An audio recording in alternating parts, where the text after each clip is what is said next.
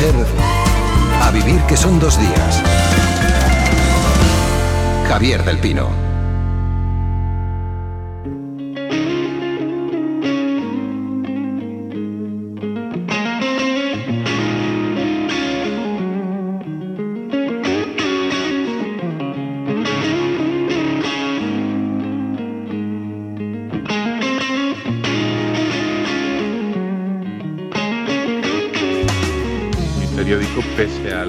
Económica, todavía me siguen enviando conflictos. Me han enviado varias veces a, Siria. Son coberturas de, riesgo en las cuales existe una posibilidad de que pasen eh, cosas inesperadas que el reportero no controla, pero si, como es mi caso, estás dispuesto a asumir el riesgo y a, ir, pues yo creo que eso puede dar valor añadido al medio de comunicación. Al final, yo, yo creo que para, para conseguir lo que quieres o para intentar hacer lo que quieres, al menos, hay que responder a tres preguntas, ¿no? Eh, para mí las tres preguntas son, bueno, básicamente, ¿qué vas a sacrificar? Eh, ¿Cuánto tiempo lo vas a hacer? Y, a dónde quieres llegar, ¿no? La población siria al principio apoyaba, no la población, pero un amplio sector apoyaba simplemente el que hubiese habido reformas. No quería el derrocamiento de, de Bashar. Era un personaje popular en Siria al principio, estoy hablando de muy, muy, muy al principio. Pero las voces de Mar Marginedas, Ricardo García Vilanova y Javier Espinosa, colaborador en ocasiones de este programa, son los tres periodistas españoles que desde hace meses no pueden trabajar, no pueden ver, no pueden contar, fotografiar lo que pasa en Siria, porque están secuestrados, están retenidos en un país que se acerca a los tres años de guerra civil, donde han muerto más de 130.000 personas y del que han huido cerca de dos millones y medio de sirios. Gervasio Sánchez, buenos días. Hola, buenos días. Reporteros Sin Fronteras calcula que desde 2011 más de 110 trabajadores de la información han sido asesinados, más de 40 están detenidos, secuestrados o desaparecidos. Hemos mencionado algunos, algunos amigos incluso. ¿Se está convirtiendo en una misión imposible trabajar en Siria? Pues la verdad que estamos al borde del apagón informativo, porque si todo sigue por estos derroteros, va a ser muy complicado poder eh, cubrir un conflicto donde el secuestro que es lo peor de una guerra, salvo la muerte, para un periodista, se ha convertido en una dinámica brutal que está arrasando con, la cobertura. ¿no? Creo, sinceramente, si no pasa algo milagroso en los próximos meses y cambia la postura de algunos grupos que están implicados en estos secuestros, estamos al borde, insisto, del apagón informativo. Ana Alonso es jefa de internacional del diario El Mundo y compañera de Javier Espinosa. Hola Ana, ¿cómo estás? Hola, ¿qué tal? Buenos días. Lo más importante, ¿sabéis cómo se encuentran Javier y Ricardo? Bueno, las informaciones que tenemos apuntan a que, bueno, dentro de que están secuestrados, pues reciben un trato correcto y están bien. ¿Cuál creéis que es el objetivo de estos secuestros en los que ni siquiera se pide un rescate? ¿Qué buscan estos grupos cuando retienen a periodistas? Creo que lo que persiguen fundamentalmente es el silencio informativo. El secuestro de periodistas se está convirtiendo en un arma de guerra en Siria. Es una estrategia que están utilizando los actores en conflicto y es una estrategia que les está funcionando porque ahora hay un manto de oscuridad sobre lo que ocurre en Siria. Cada vez es más difícil informar sobre lo que está pasando y están secuestrándoles a ellos y nos secuestran a todos, también a la población civil siria, están secuestrando a los medios afectados. Aprovecho para expresar nuestro agradecimiento por la solidaridad mostrada por los medios nacionales, vosotros, los medios internacionales, instituciones, y creo que ese objetivo del silencio informativo, desgraciadamente, lo están consiguiendo. Ana Alonso, jefa de internacional del diario El Mundo. Ojalá que pronto podamos contar buenas noticias. Ana, un beso, hasta luego. Muchas gracias, chao.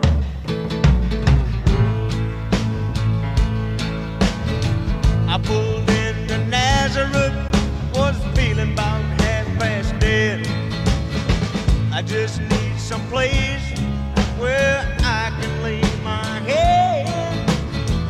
Hey, mister, can you tell me where a man might find a bed? He just grinned and shook my hand,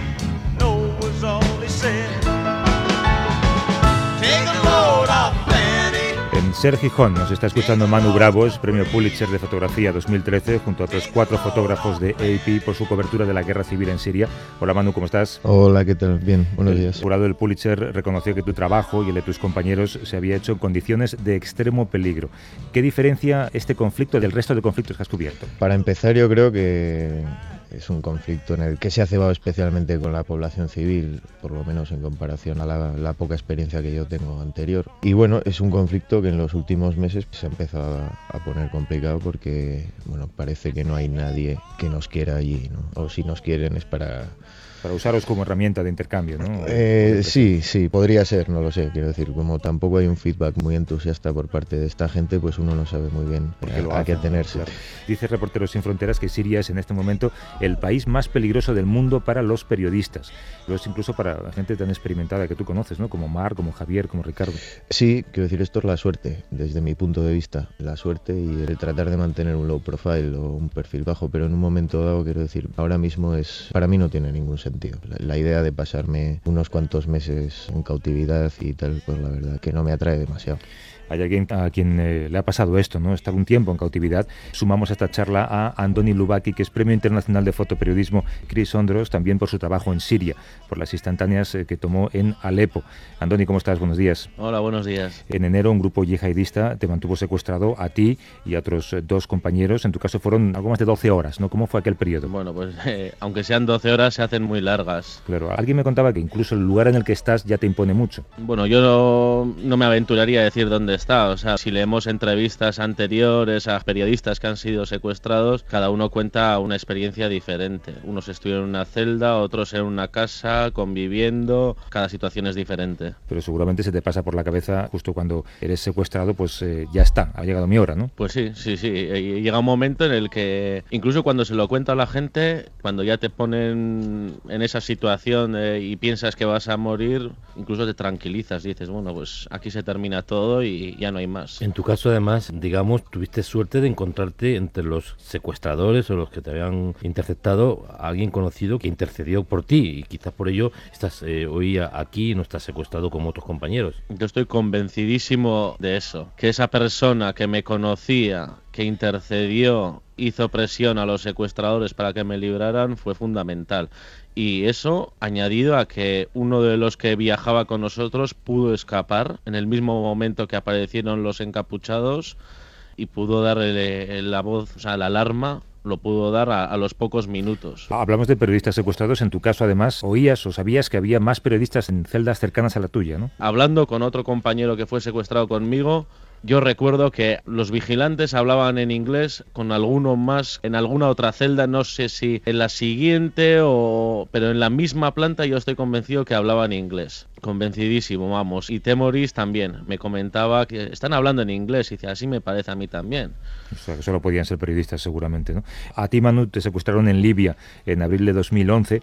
¿Qué diferencias hay entre aquella guerra y esta después que has visto a través de tu cámara en Siria? por decirlo así un poco de manera plana, pero vamos, eh, Libia era Hollywood comparado con Siria, ¿no? Quiero decir, a mí todas las guerras son crueles, todas las guerras son una mierda, pero la verdad que volvemos a lo mismo, es el nivel de intensidad, ¿no? Que hay. Es decir, tú puedes comparar la ciudad que se destrozó más en Libia, que puede ser Sirte o Misrata, y lo comparas con las fotos que salen hoy de Alepo y es como, bueno, pues te das cuenta, ¿no? Uno es el caos y el otro ya es casi como el apocalipsis. Igual en el que no hay buenos y malos, hay malos y peores, ¿no? Escuchando se entiende que ejercer el periodismo en Siria se haya convertido en un oficio de altísimo riesgo. Quizá por eso AP no tiene ahora mismo a nadie dentro del país cubriendo ese conflicto. En Radio Barcelona nos está escuchando el fotógrafo y jefe de fotografía de AP, de AP, para América Latina y para el Caribe, es Enric Martí. Hola Enric, ¿cómo estás? Sí, buenos días. ¿Qué os ha llevado a tomar esa decisión? Bueno, no es una decisión permanente, digamos. Ahora mismo no tenemos a nadie, pero valoramos, hasta hace poco estuvo Narcisa Contreras otro de los compañeros del Pulitzer, con Manu trabajando con nosotros en Siria hace un par de meses, durante un periodo de tres o cuatro semanas, lo que estamos haciendo es yendo con mucho cuidado, limitándolo a situaciones donde creemos que la seguridad es la máxima para los, reporteros que van, porque además normalmente vamos en equipo de, fotógrafo, televisión y a veces eh, también un periodista de texto y bueno, lo que hacemos es asegurarnos de que los riesgos son los mínimos posibles. Riesgos, por supuesto, cubriendo guerras siempre los hay y en Siria ahora son muy elevados, sobre todo por la cuestión de, los secuestros y, de falta de protección, claro. En términos de periodismo, ¿qué significa que una de las agencias más importantes del mundo, si no la más importante, no pueda ofrecer contenidos de lo que está sucediendo en ese país? Bueno, como ha dicho Ana antes, el objetivo de los secuestros es precisamente ese, que se, haga, se les haga difícil a los periodistas eh, ir ahí para reportar y, y documentar lo que está ocurriendo, ¿no? Es obvio, ha ocurrido en otros sitios también, en otros se ha traído a los periodistas para utilizarlos de alguna manera por un lado, por el otro, por una causa, por la otra. Y en este momento el interés especialmente de los yihadistas y, los islamistas es de que no haya información, como es habitual en ellos. Entonces es eh, un problema de, que no se puede documentar lo que está ocurriendo ahí. ¿no? Enrique, tú tienes una gran experiencia en zona de conflicto, llevas 25 años cubriendo conflictos y dirigiendo incluso fotógrafos sobre el terreno, desde los Balcanes, eh, bueno, Centroamérica, en donde empezaste, África, Oriente Medio. Realmente estamos ante el conflicto más eh, duro que hemos tenido que enfrentarnos con tu experiencia como editor y como fotógrafo?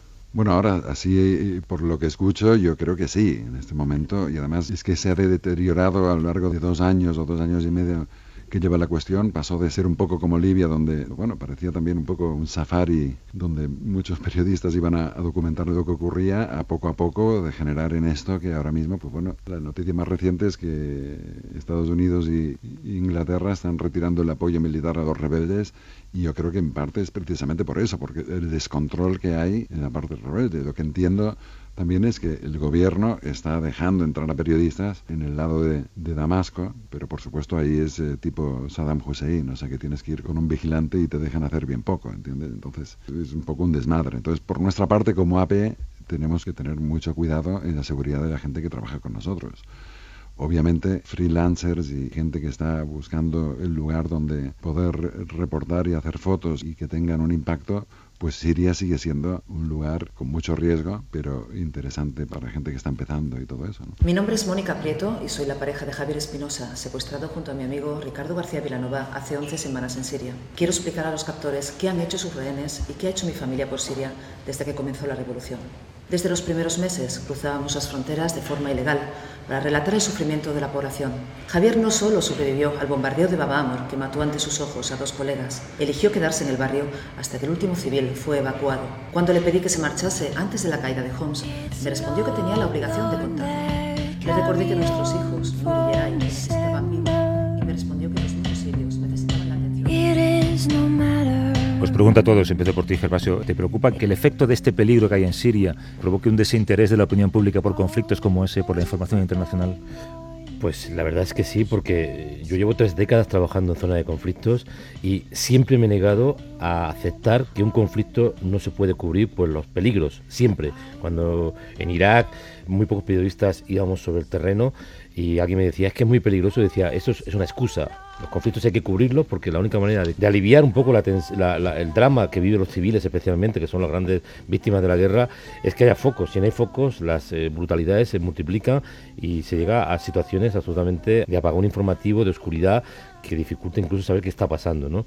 Yo estoy muy preocupado porque es la primera vez que si tuviese que tomar la decisión de mandar a alguien a, a Siria, posiblemente sería la primera vez en mi vida quizás junto con Somalia en algún momento en conflicto de Somalia que dura también un montón de años, que me lo plantearía con seriedad, porque como ha dicho el propio Enrique, que es un, jefe de, fotografía que tiene que tomar decisiones muchas veces teniendo muy en cuenta la seguridad de sus trabajadores, eh, las cosas están muy feas, ¿no? Es que los periodistas que entran en Siria no entran como locos, o sea, estamos hablando de la flor innata del periodismo español, estamos hablando de personas que llevan un cuarto de siglo de experiencia, que entran además empotrados, entre comillas, con grupos armados, es decir, que no van de cualquier manera. Y a pesar de todo ello, llega un grupo armado más violento y mejor armado y te quitan a los periodistas. En una situación como esta, en la que no hay eh, reglas, Enrique, ¿qué se puede hacer para cubrir un conflicto? Bueno, arriesgarse en la medida de lo razonable. O sea, a ver, este es un negocio donde el riesgo siempre está incluido, ¿no? Yo ahora mismo estoy basado en México, donde, como sabréis, también la profesión de periodista está viviendo un momento un poco... Una profesión de alto riesgo también, de, sí. de, alto riesgo también, por otros motivos, ¿no? Pero claro, el riesgo viene incluido en este negocio. Lo, lo irónico del tema aquí ahora es que según va evolucionando la cuestión en Siria, la noticia sea que secuestran periodistas y que la atención del mundo esté basada en Siria porque secuestran periodistas que de hecho han ido a Siria a reportar lo que de verdad es importante, que es eh, documentar lo que está ocurriendo ahí. ¿no? Y a nosotros los periodistas, y creo hablar, bueno, más o menos en general, nos incomoda ser el sujeto de las historias, porque, eh, en fin, no, no existimos para eso, existimos para reportar cuestiones que ocurren en la población objetivas, ¿no? y, que el periodista sea la noticia, en general nos incomoda. Yo estoy seguro que Javier, cuando salga de esta, eh, conociéndolo como lo conozco y recordando de la vez que lo secuestraron en Sierra Leona, estoy seguro que te acuerdas, Gervasia, que salió y que bueno, había mucha atención sobre lo que podía contar él pues seguramente intentarán minimizar su historia. ¿no? De hecho, incluso el propio Ricardo García Villanova ya fue secuestrado en Siria y no se ha sabido hasta ahora que eh, la familia nos ha pedido que lo contemos y lo hemos contado, ¿no? Yo como portavoz familiar de los secuestrados y el propio Mar Marginedas ha vivido momentos muy espectaculares y tampoco ha contado sus cuitas, ¿no? Sus penas, ¿no? Es decir, son periodistas que siempre han huido, han huido del protagonismo y se van a cabrear mucho cuando sean liberados y se den cuenta de la ola expansiva que ha provocado su secuestro. ¿no? Pero también es verdad que creo que es importante en estos momentos, después del levantamiento del embargo informativo el martes, que llegue esta ola expansiva eh, mediática a los secuestradores. ¿no? El, llamamiento de Mónica García Prieto ha sido muy importante para que al menos los actores de una vez por todas no puedan buscar excusa de que eran espías, sino que son periodistas y seguirán siendo periodistas cuando sean liberados. Déjame aclarar una cosa y es que la sangrienta guerra de Siria afecta a periodistas, pero afecta también a las instituciones humanitarias que acompañan a la población civil, que en muchos casos además son su única ayuda. Por eso quería sumar a este coloquio, aunque sea muy brevemente, a José Antonio Bastos, que es presidente de Médicos Sin Fronteras en España.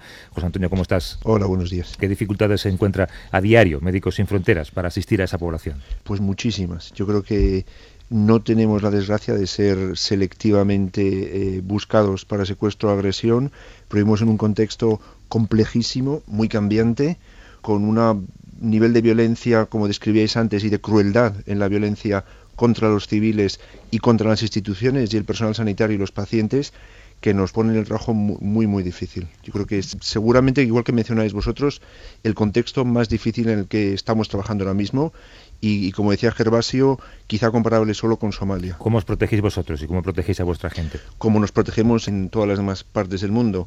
Primero, dando a conocer muy claramente que estamos allí para llevar a cabo nuestro trabajo médico para asistir a seres humanos que necesitan ayuda. Segundo, después de explicarlo, haciéndolo. Lo principal es la aceptación que viene de ver cómo hacemos nuestro trabajo.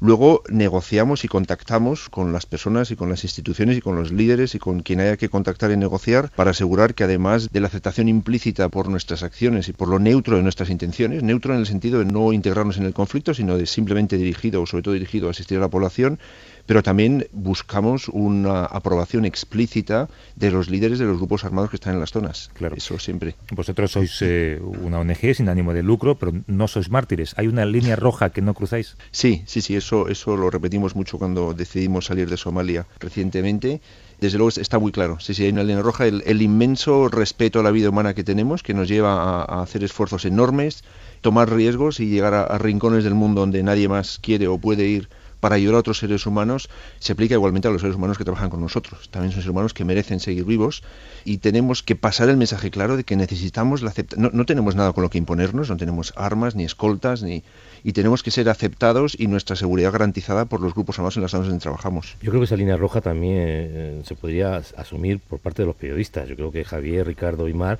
son muy cuidadosos a la hora de trabajar en zona de conflicto. De hecho, Javier y Ricardo estaban regresando de la cobertura y fueron interceptados a 40 kilómetros de la frontera de, Turquía. O sea, cuando estaban a punto de, abandonar ya Siria y tuvieron la mala suerte de ser interceptados. Entonces, quiero decir que esa línea roja la intenta solamente pasar un loco. Y en esta profesión, sobre todo entre los veteranos, puede ser que haya alguno que esté zumbado, pero la mayoría de la gente hace las cosas con cuidado porque la vida es lo más importante y hay que tener mucho cuidado. A veces incluso ser más valiente dando un paso atrás que un paso hacia adelante. Os voy a preguntar a quienes tenéis eh, costumbre de cubrir conflictos bélicos. Aquí sois más de uno, más de dos, casi cuatro. Es paradójico pensar que en, un mundo interconectado en el que la información fluye a cada instante, especialmente ahora que es tan fácil contar las cosas, ¿no? no podamos saber con certeza qué está ocurriendo en Siria. Me gustaría saber qué condiciones pensáis que tendrían que darse para que os plantearais trabajar allí. Bueno, yo sinceramente creo que los grupos armados tienen que dejar de secuestrar periodistas y liberarlos. O sea, es que lo que no puede ser es que el riesgo de secuestro sea tan alto. No estamos hablando de un porcentaje pequeño, tienes un 5%, ¿no? Tienes posibilidades muy altas de que te secuestren. De hecho, en estos momentos creo que no está trabajando nadie en Siria. Creo, según me han confirmado esta mañana algunas personas con las que he hablado, algunas personas están trabajando por la parte kurda, ¿no? De hecho, hasta hace poco había un periodista español en esa parte y luego en Damasco con el gobierno. Es decir, estamos en una situación en la que la cantidad de secuestros impide dar un paso al frente dentro de la cobertura de Siria, porque tienes que ir a los sitios donde en los caminos, las carreteras ya no están controladas más que por gente que está dispuesta a convertirte en un material de secuestro, ¿no? Entonces, claro, así no se puede trabajar. Tenía que acabar los secuestros y liberar a todo el mundo. Y segundo, garantizar que los periodistas eh, no pueden ser parte del pasto de la guerra, ¿no? Enrique. Sí, lo, lo, que ocurre, decías, es que estos señores del ISIS o con eh, ligazón con Al-Qaeda, el interés que tienen es que no se reporte lo que está ocurriendo ahí. Entonces, o secuestran periodistas o directamente eh, lo impiden de cualquier otra manera. Es obvio para mí que eso es así. Y esos periodistas en general trabajan para medios occidentales, lo cual para ellos ya por una cuestión cultural ya les pone al otro lado de, del enemigo, sea el medio que sea, simplemente por venir de, un país occidental, España, Estados Unidos, el que sea. En México, por ejemplo, el conflicto es de otro tipo. Ahí eh, los señores de narco simplemente no están interesados en nada en que existan los periodistas. En, en el caso de la gente de Al-Qaeda podría ser que hubiera algún interés en intentar utilizar a los periodistas de alguna forma, en este caso secuestrándolos. En México simplemente eh, el que se pasa de la raya lo eliminan. ¿no? Manu, si a, a, vosotros ahora os dijera un superior o bueno, un compañero de alguna agencia os ofreciera ir a Siria, ¿qué diríais? El problema es cuando hay grupos que prefieren dejar de pegar tiros al enemigo para secuestrarte a ti. Tú eres un objetivo, hasta que eso no deje de pasar, yo creo que reportar es muy noble, eh, se merece todos mis respetos la persona que cruce y lo haga, pero bueno, para mí hay que estar un poco más de la cabeza. Yo lo hablo ahora con todos los compañeros y bueno, a no ser que tengas jugadas muy estudiadas con gente que conoces de hace mucho tiempo, pero que ni eso te va a salvar. Quiero decir que Ricardo, por ejemplo, ha estado entrando desde creo que noviembre de 2011. Por Ricardo estoy seguro que han intercedido muchísimos sirios de diferentes escalafones, niveles milicias y activistas y lo que sea, pero no va. Si cuando ni siquiera los contactos, a buenos que sean, te pueden salvar, ni siquiera tu experiencia, tu trayectoria, tu compromiso, yo creo que bueno, pues que directamente es el tiempo en el que ahora mismo pues se puede trabajar, como comentaba antes Gerba, en, en pequeñas zonas como puede ser el Kurdistán, donde bueno, todavía encuentras gente amiga que quiere ayudarte a, a contar las historias que suceden allí dentro, ¿no? Por lo demás, Quiero decir, ni alfombra roja, ni yo tampoco pido ni que no me disparen, quiero decir, es algo que tengo asumido. Tampoco quiero que las bombas no me afecten a mí, quiero decir, eso son cosas que todos asumimos y ya está. Pero ser el, el objetivo marcado de alguien o de todos los bandos que ahí están, me parece que es eh, esa línea roja que yo personalmente no, no, cruzo y a los amigos que tengo, a la gente que tengo aprecio, pues le digo que tampoco la cruce. Otra cosa es que luego ellos hagan lo que quieran. Hagan locuras, ¿no? Andoni. Pues mira, yo subrayando lo que han dicho Manu y, y Gervasio, si no se cumplieran unos mínimos requisitos de seguridad, quizás eso, trabajar en Kurdistán o, como decía Manu, con la misma frase, tener la jugada muy estudiada, y aún y todo me lo pensaría muy mucho, muchísimo, ya que hoy en día, o sea, si no hay ningún periodista trabajando, incluso ayer hablaba con una activista que conocí en Alepo, me decía que los propios periodistas sirios que han estado enviando información a estas agencias desde la parte, digamos, rebelde, también se están escapando porque los están matando. Los mismos del ISIS los están matando. Entonces, si los mismos sirios no pueden trabajar allí, ¿qué hacemos nosotros? Ojalá que pronto tengamos buenas noticias de Mar Marginedas, de Ricardo García Vilanova y de Javier Espinosa. Os agradezco a todos habernos eh, ayudado a, a, debatir sobre esto, a charlar sobre esto. José Antonio Bastos, de Médicos Sin Fronteras, a los fotógrafos Andoni Lubaki y Manu Bravo y a Enric Martí, jefe de fotografía de AP. Un abrazo a todos, suerte. Muchas gracias. Hasta Muchas luego. gracias. Y Gervasio Sánchez, hasta pronto. Un abrazo. Muchas gracias. Adiós.